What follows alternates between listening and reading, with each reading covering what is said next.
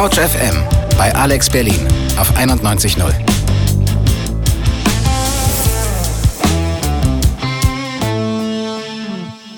Hallo und herzlich willkommen zu Couch FM und einer neuen Ausgabe des Studentenfutters. Das Studentenfutter ist unser crossmediales Wissensformat. Das heißt, ihr könnt uns nicht nur wie gewöhnlich im Radio hören, sondern auch nachschauen und zwar im Fernsehen bei Alex Berlin oder auch auf dem YouTube-Kanal von Couch FM. Ich bin Charlotte, mein Gast heute ist Dirk Schuck und wir sprechen gleich gemeinsam über Schuld und Schulden. Couch FM Couch FM Studentenfutter. Das Deutsche hat ja die Besonderheit, dass der Begriff Schuld sehr viele unterschiedliche Dinge bezeichnen kann. Wir können zum Beispiel jemanden persönlich oder einer Bank Geld schulden. Wir können aber auch jemanden einen Gefallen schulden oder zum Beispiel von einem Gericht für schuldig befunden werden. Ähm, in der Sendung heute wollen wir darüber diskutieren, warum wir oft so moralisch über ökonomische Schulden sprechen und ob der Begriff der moralischen Schuld vielleicht auch etwas mit Schulden zu tun hat. Dazu begrüße ich sehr herzlich meinen Gast Dirk Schuck.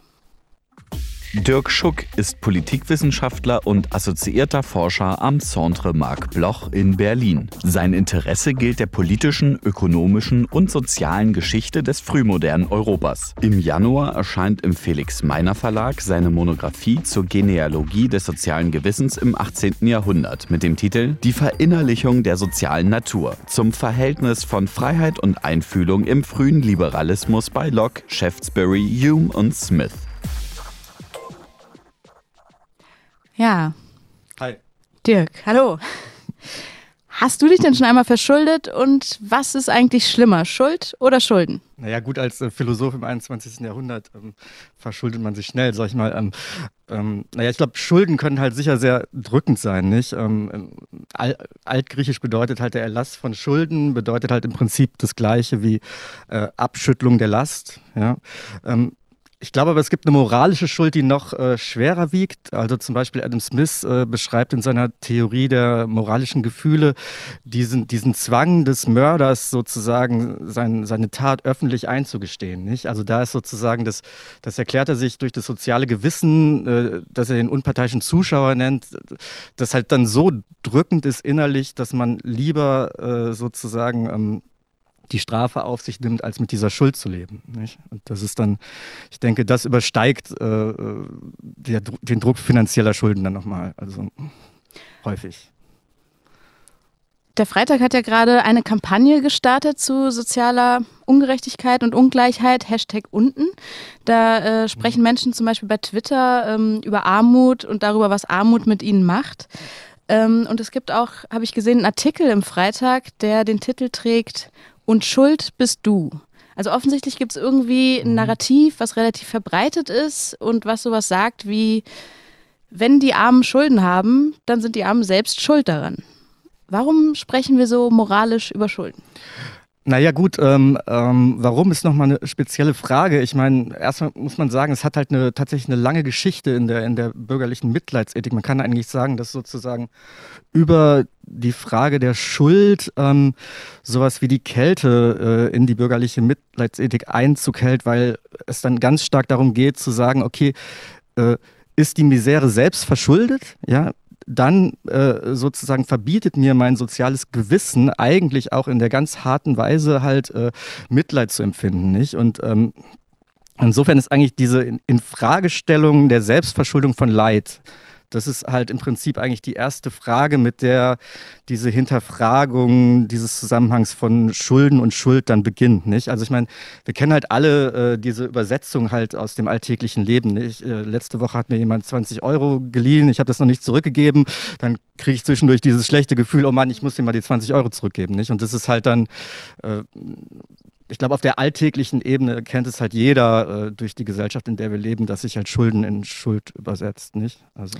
Also du würdest dann auch sagen, dass wir äh, sozusagen in unserem Alltagsverständnis einen Unterschied machen zwischen ähm, den finanziellen Schulden, für die wir wirklich Schuld haben, in die wir selbst verschuldet reingerutscht sind und denen, äh, in die wir so schuldlos irgendwie naja, ich würde sagen, dieser Schuld beladen haben. Naja, wenn, ich würde sagen, wenn die Leute noch in der Lage dazu sind, diese Unterscheidung zu machen, ist es gut. Ja?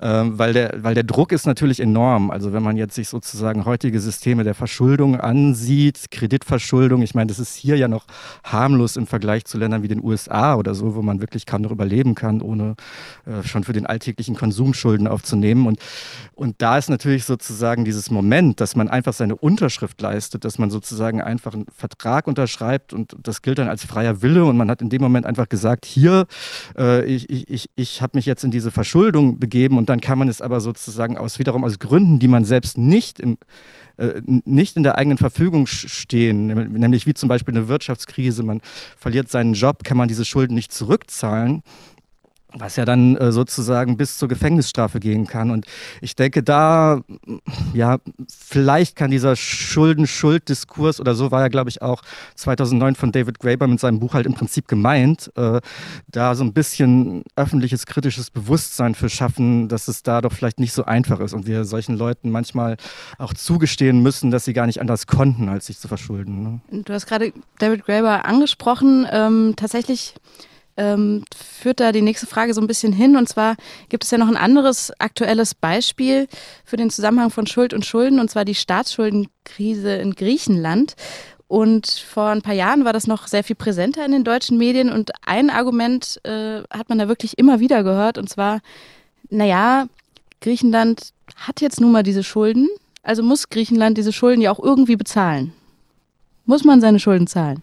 Naja, halt das Interessante ist, würde ich halt sagen, dass die Logik dieses Diskurses halt auch so funktionierte, dass immer erstmal die, die Selbstverschuldung sozusagen der griechischen Schulden festgestellt werden musste. Also es waren halt, äh, da wurden dann die Klischees vom südländischen Lebemann oder so bemüht, der, der, der dann auf einmal so in den verschwenderischen Jammerlappen irgendwie äh, metamorphisiert. Also sozusagen dann, äh, und dann müssen wir eben noch dafür aufkommen, nicht, dass, dass die irgendwie ihr Geld nicht zusammenhalten können. Und ich denke halt, naja, ähm, als, als als Vorurteilsforscher, ich meine, ich glaube, das sagt halt sehr viel mehr aus über die Leute, die diese Vorstellung im Kopf haben, als über die Griechen selbst, nicht? Also halt sozusagen ähm, letztlich ähm, ähm, denke ich, dass da halt das Gleiche gilt wie, wie im Fall der Privatverschuldung. Man, man muss sich die ökonomischen Zusammenhänge recht genau anschauen, nicht? Und äh, äh, vielleicht auch sehen, wo ähm, die Griechen nicht anders konnten, als sich sozusagen staatlich zu verschulden, nicht? Und äh, das natürlich auch in solche äh, solche Überlegungen, ob sie das alles zurückzahlen müssen, einbeziehen. Nicht? Aber das Problem ist natürlich, dass wenn man dann im Prinzip an diesem Punkt ist und, und man kriegt es sozusagen medial präsentiert, dass die selbst daran schuld sind, schafft es natürlich eine gewisse Atmosphäre der Härte in der Gesellschaft, deren Auswirkungen man meiner Auffassung nach heute sieht, nicht? Dass halt sozusagen ähm, Kräfte hochkommen, wie die AfD zum Beispiel, die halt sehr stark äh, eigentlich mit solchen Figuren arbeiten, nicht? Und denen hat man damals, glaube ich, da ganz gewaltig in die Hände gespielt. Ja. Ja, wenn natürlich in der damaligen Debatte auch heute für einen Schuldenschnitt plädiert hat, gilt immer so ein, als ein kleines bisschen merkwürdig. Ähm, dabei müssten die Christen ja eigentlich alle für einen Schuldenschnitt sein, weil es ja zum Beispiel im Vater unser heißt, unser tägliches Brot gib uns heute und vergib uns unsere Schuld, wie auch wir vergeben unseren Schuldigern. Wer macht sich denn eigentlich jetzt moralisch schuldig? Ist es der Schuldner, der nicht zahlt oder nicht zahlen kann? Oder ist es der Gläubiger, der auf, seine, auf sein Geld besteht? Ja gut, theologisch ist natürlich eine äh, uralte Debatte und da gibt es ganz unterschiedliche Auffassungen zu.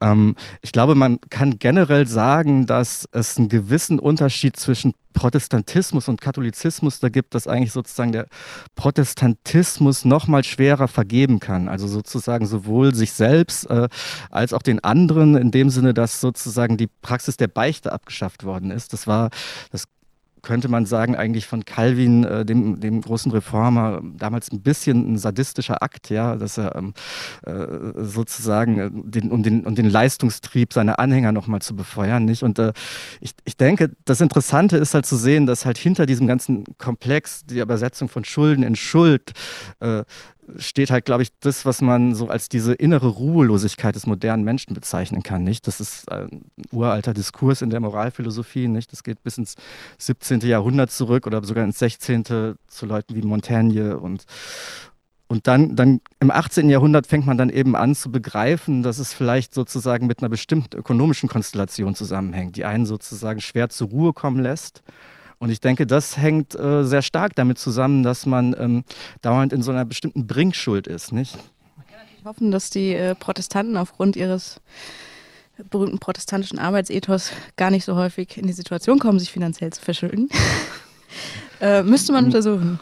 Naja, gut, das ist, äh, äh ich da einhake, aber das ist, äh, das ist im Prinzip natürlich das, de, immer das Ding, dass halt, äh, man kann halt so viel äh, Leistungsethik verinnerlichen, äh, wie man will, aber es, ein Arbeitsmarkt steht halt sozusagen nicht in der Verfügungsgewalt des Individuums und eigentlich auch nicht, obwohl natürlich diese Illusion immer wieder erzeugt wird in der Verfügungsgewalt der Regierungen, nicht? Und, ähm, und da ähm, kann, es, kann es dann einfach sein, dass, dass man wirklich sehr leistungswillig ist und bereit ist, und ich glaube, das trifft heute auf viele Leute zu, ähm, aber gar nicht die Möglichkeit kriegt, ja, sozusagen das äh, tatsächlich in, in, in bare Münze umsetzen zu können, um es mal so zu sagen. Ja. Du hast natürlich vollkommen recht, dass, ich wollte nur sozusagen die Erzählung ein bisschen ja. zuspitzen in dem ja. Moment. Ähm, wenn wir jetzt nochmal auf auf ökonomische, also auf Schulden zu sprechen kommen, das haben wir schon gesagt, klingt wie Schuld. Es gibt aber auch andere Begrifflichkeiten aus dem ökonomischen Bereich, die naja, nicht nur eine ökonomische Bedeutung haben. Wir sprechen zum Beispiel von Verbindlichkeiten, wir sprechen von Kredit, was eigentlich aus dem Lateinischen kommt und das Anvertraute bedeutet. Und äh, meine Frage wäre, ob Schulden nicht vielleicht auch einfach immer schon deshalb moralisch sind, weil sie natürlich von der Gesellschaft erfunden wurden, weil sie in der Gesellschaft verhandelt werden und weil sie immer mit sozialen Verhältnissen und Beziehungen zwischen Menschen zu tun haben. Naja, äh, Sicher ist es so. Ich, ich, glaube, dass, ich glaube, das Problem äh, ist, dass äh, sich einfach ähm, äh, die Art von Gesellschaft, in der wir leben, die halt sehr stark darauf beruht, im Prinzip Äquivalente gegeneinander aufzurechnen, sich halt so tief in unser Empfinden eingegraben hat, dass wir praktisch gar nicht mehr in der Lage sind, diese Dinge anders zu denken aber an sich wäre es eigentlich wünschenswert, wenn wir das könnten. Nicht? Und halt, äh, und gerade, dass wir sozusagen überhaupt so strikt unterscheiden zwischen äh, äh, Moralität und Sozialität auf der einen Seite und dem entpersonalisierten ökonomischen Verhältnissen, Tauschverhältnissen auf, auf Märkten. Äh, auf, auf der anderen Seite, das ist eigentlich äh, etwas, was überhaupt äh, zu dieser Konstellation dazugehört. Also du hast hier Intimität, du hast da Geschäft, nicht? Und, und dass das wiederum auf eine bestimmte Art heute in eins geblendet wird, dass also sozusagen auch die Intimität äh, diese, diese Warenförmigkeit oft annimmt, ähm, ist meiner Auffassung nach eigentlich ein Zeichen dafür, dass diese alte kapitalistische Sphärentrennung dabei ist, äh, zusammenzubrechen. Nicht? Und was das wiederum heißt, ist, ist eine gute Frage. Ja? Aber äh, also die Form der bürgerlichen Gesellschaft, wie sie sich im 18. Jahrhundert entwickelt hat, ist auf jeden Fall äh, nur noch in ganz, ganz kleinen Restformen heute vorhanden. Also wenn ich richtig verstehen würde, würdest du sowas sagen wie unsere Ökonomie ist in dem Sinne moralisch wie auch unsere oder sozial wie auch unsere sozialen Beziehungen ökonomisiert werden, weil es einfach naja, diese sozusagen Strukturähnlichkeit gibt. Ja klar, das sind sozusagen zwei, äh, das sind sozusagen zwei, zwei Seiten äh, einer Medaille. Ja?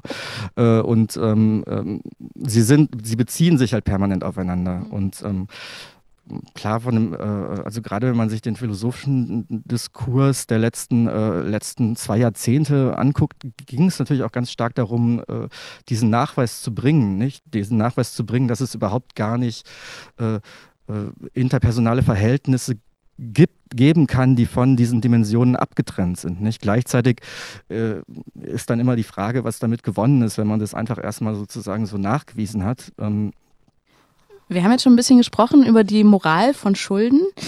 Äh, wenn wir jetzt mal auf die moralische Schuld selbst zu sprechen kommen, kannst du vielleicht kurz mal erläutern, was ist das eigentlich und vielleicht auch, was hat das mit so einem Begriff wie Scham zu tun? Scham, also ich glaube, Scham ist halt äh, nochmal ein viel grundlegenderes Phänomen. Also Scham findest du, glaube ich, wirklich in also Scham ist sozusagen relativ alltäglich. Ich glaube sozusagen Scham ist was, was, was, was im Alltäglichen schnell passiert.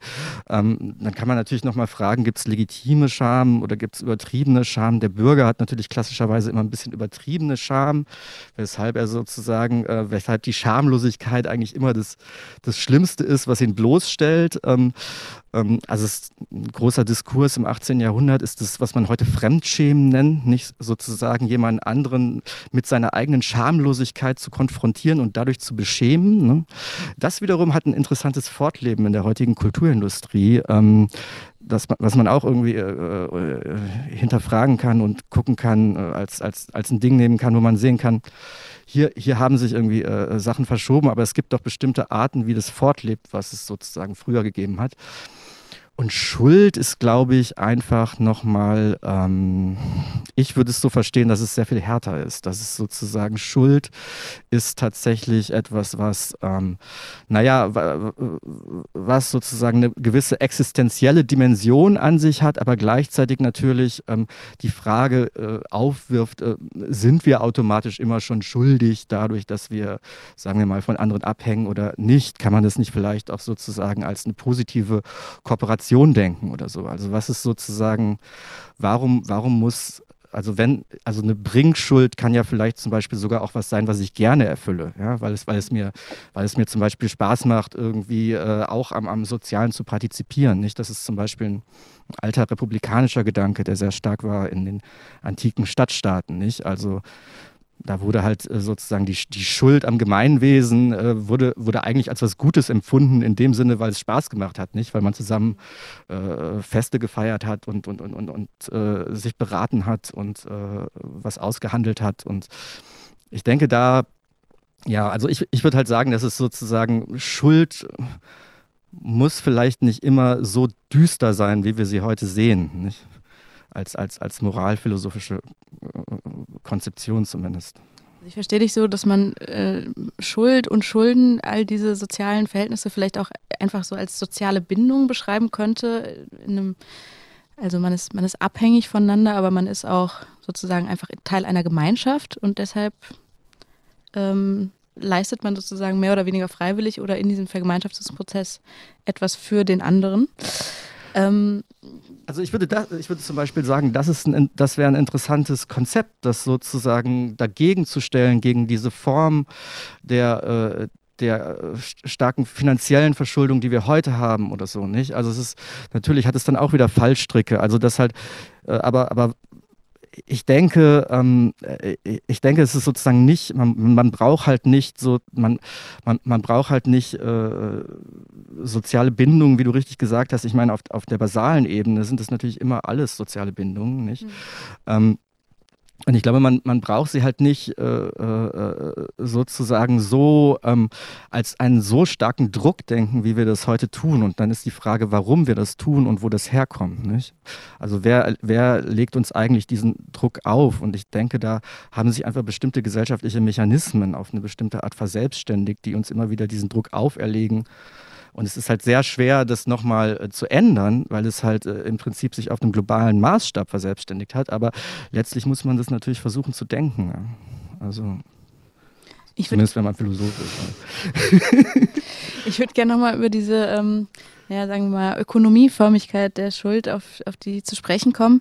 Weil wenn man einmal diese moralische Schuld hat, mhm. und sie wieder loswerden will, dann hat man ja sozusagen verschiedene Anschlussmöglichkeiten. Man kann sich entschuldigen bei seinem Gegenüber. Man kann versuchen, seine Schuld wieder gut zu machen, im gleichen Maße, wie man sich verschuldet hat. Man kann, wenn man verurteilt wird von einem Gericht, seine Strafe verbüßen. Mhm.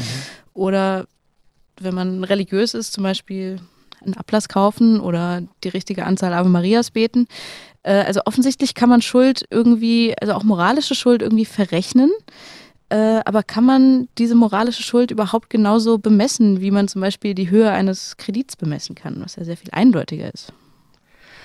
Ja gut, ich würde natürlich von meiner Position her äh, äh, sagen, äh, dass es wünschenswert wäre, dass man das nicht kann. Ja, dass man eben, äh, dass man nicht alles äh, in, in, dieser Form quantifizieren muss. Ja, ähm, gleichzeitig ist es natürlich verständlich, wieso sich das so entwickelt hat. Oder, oder es ist sozusagen, es, es macht bis zu einem gewissen Grad Sinn. gleichzeitig ist es aber, ähm, ähm, naja, vielleicht ist es eben genau an der Stelle, müß, müsste man dann ansetzen zu fragen, muss ich immer muss ich immer alles sozusagen gegenrechnen. Nicht? Also da gibt es ja auch ähm, äh, in, in, in, in, französischen Philosophie gab es diesen großen, großen Diskurs um die Gabe und das Geschenk sozusagen, was halt keine Gegenleistung haben will. Nicht? Also das, das sind dann Fragen, auf, auf die man kommt, nicht? Und das, das bedarf aber wiederum sozusagen einem gewissen Gestus der Großzügigkeit, der, den man natürlich nur aufbringen kann, wenn man einen bestimmten Druck nicht hat. Ja, also ich, ich ich verstehe schon äh, äh, ähm, zum Beispiel, dass es vielen Leuten nicht gelingt. Ja, ich arbeite auch als Sozialpsychologe in, in, im, im Berliner Norden äh, gelegentlich und äh, ich bin da mit Leuten konfrontiert, nicht, die, ähm, die einem solchen krassen Druck ausgesetzt sind durch, durch ihre Lebens- und Arbeitsverhältnisse, dass ich, ähm, ja, dass ich dass ich wirklich nachvollziehen kann, gerade aus der psychologischen Perspektive, warum sie das dann äh, äh, auf andere Leute entladen oder so. Ja? Was ich jetzt sozusagen wiederum deshalb nicht gut heiße, aber man, ich, wie gesagt, ich glaube, sozialwissenschaftlich muss man sagen, dass da einfach das Entscheidende ist, diesen Druck wegzunehmen. Ja? Also zumindest wieder mehr einzuschränken.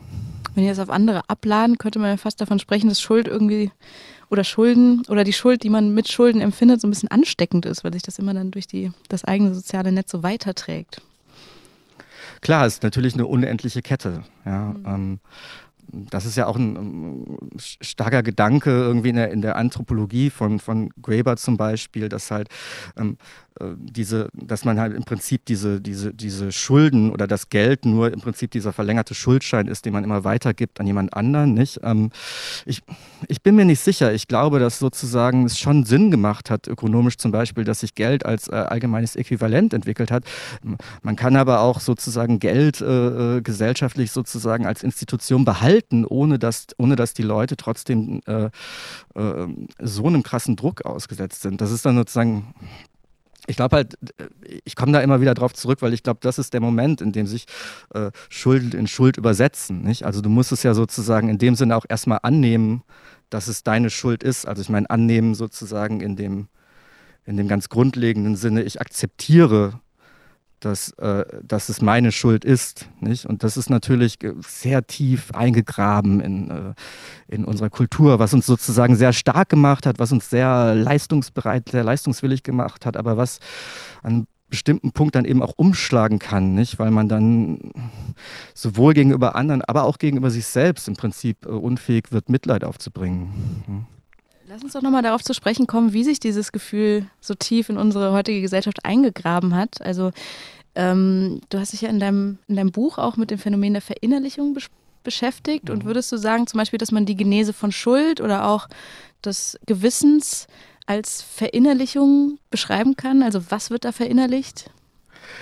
Ja, also das ist, äh, äh das ist eine schöne, äh, das ist ein schöner Punkt. Also ähm, auf eine Art, so wie es, so wie es, so wie es historisch entstanden ist, eigentlich, ich würde sagen, aus dem, aus dem Protestantismus ähm, und sich dann gesellschaftlich säkularisiert und durchgesetzt hat, zumindest für unsere Gesellschaften, äh, ist es genau so, nicht? Also im, wenn man die freudschen Begriffe von, von Ich und Über-Ich an dem Punkt bemüht, könnte man sagen, also sozusagen, wir sind in der, das Ich ist in der permanenten Bringschuld, ja, gegenüber seinem Gewissen, ne? gegenüber, es muss sozusagen permanent was was, also das, die Paradoxie sozusagen des christlichen Subjekts ist, es hat ein Gewissen, aber es hat eigentlich immer ein schlechtes Gewissen. Ja? Also, ähm, und mir geht es in meiner Arbeit eigentlich sehr stark darum zu zeigen, dass man auch Gewissenskonzepte anders entwickeln kann. Dass es nicht automatisch bedeutet, wenn man sozusagen soziales Gewissen verinnerlicht, dass man äh, einer permanenten Bringschuld gegenüber diesem Gewissen ist, sondern ich finde halt dann spannend die Frage, wie würde eigentlich, wie würde eine soziale äh,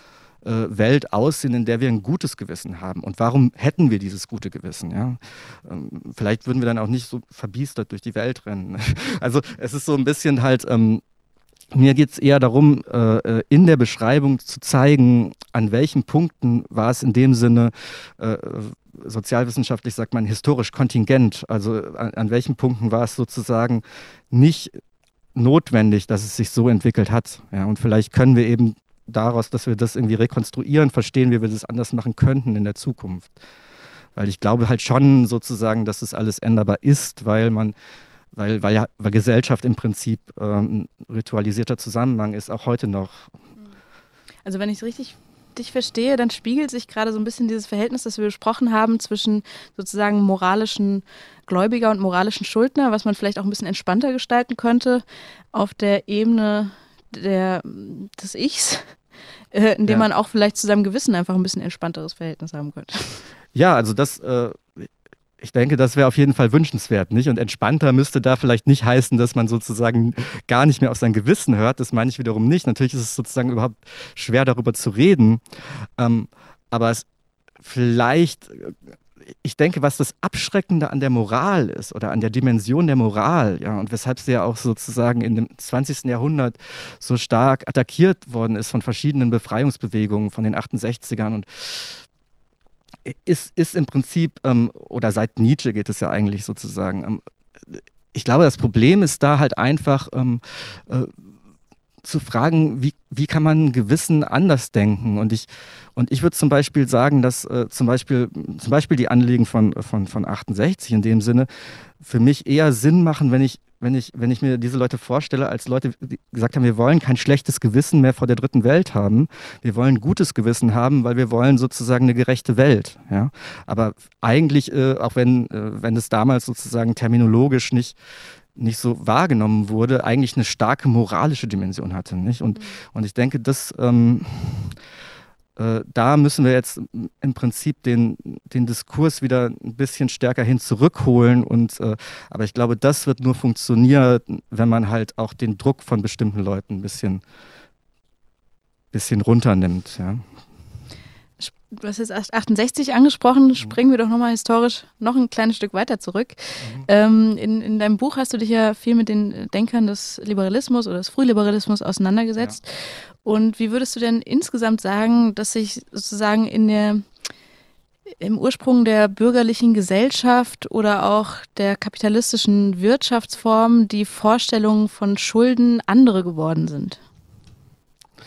Naja, ich glaube, sie sind halt stark reduziert worden auf das, was ich vorher äh, meinte mit diesem Aufrechnen in Äquivalenten. Also ich meine, du musst dir vorstellen, sozusagen, der, ähm, die Moderne ist ja eigentlich so ein bisschen so ein, so ein Aufstieg der, der, der, der, der Profanität. Also das Bürgertum äh, ist äh, ist sozusagen der Aufstieg der einfachen Leute, die auch arbeiten und die sozusagen keine Aristokraten sind und die, ähm, die ein normales Leben haben in dem Sinne. Und ähm, das hat aber sehr stark zu so einer bestimmten Entzauberung der Welt irgendwie beigetragen. Also wenn du halt überlegst, wenn du, wenn du in der Antike in so einer Stadt gelebt hast, da warst du im Prinzip permanent umgeben von Göttern und, und es gab irgendwie äh, rauschende Feste und die, es war sozusagen alles viel sakraler. Und ähm, und ich glaube, dass ähm, das Problem ist, dass wir, dass unsere Einbildungskraft so ein bisschen verarmt ist über diesen Prozess und dass wir eben lernen müssen, ähm, das zu reaktivieren. Und da zum Beispiel kann, glaube ich, ähm, in die Geschichte zu schauen, was bringen. Ne? Wir haben jetzt über Schuld und Schulden heute gesprochen und mhm. gerade auch noch mal ein bisschen über die sozusagen Genese von Schuld und Schuld äh, aus historischer Perspektive. Zum Abschluss ganz kurz vielleicht noch mal ein kleiner Ausblick. Ähm, wie könnte das denn mit Schuld und Schulden so weitergehen? Also können wir uns eine Welt vorstellen, in der es vielleicht auch gar keine Schulden mehr gibt oder wir ganz anders über Schulden sprechen oder moralische Schuld nicht mehr verrechnen? Ich glaube, dass es vollkommen verschwindet, das, das, das glaube ich nicht. Das ist, das ist utopisch und vielleicht eben auch nicht wünschenswert. Aber ähm, wenn ich nochmal eine historische Analogie bemühen darf, ich, ähm, also der Anfang der athenischen Demokratie, Solon, ist halt eigentlich, ähm, und da kommt eben diese Gleichbedeutung von Erlass der Schulden und Abschüttelung der Last her, da ist dieses Wort entstanden, nicht?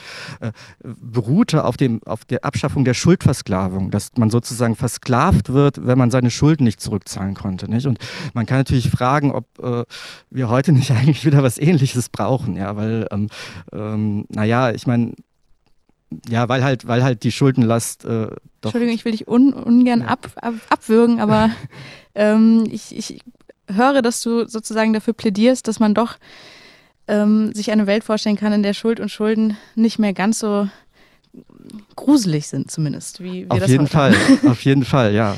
Alles klar, vielen Dank, äh, Dirk Schuck, Bitte. für das Vielen interessante für Gespräch. Einladung. Wenn ihr jetzt noch äh, die Sendung einmal nachhören wollt, könnt ihr das auf unserer Webseite tun, auf couchfm.de.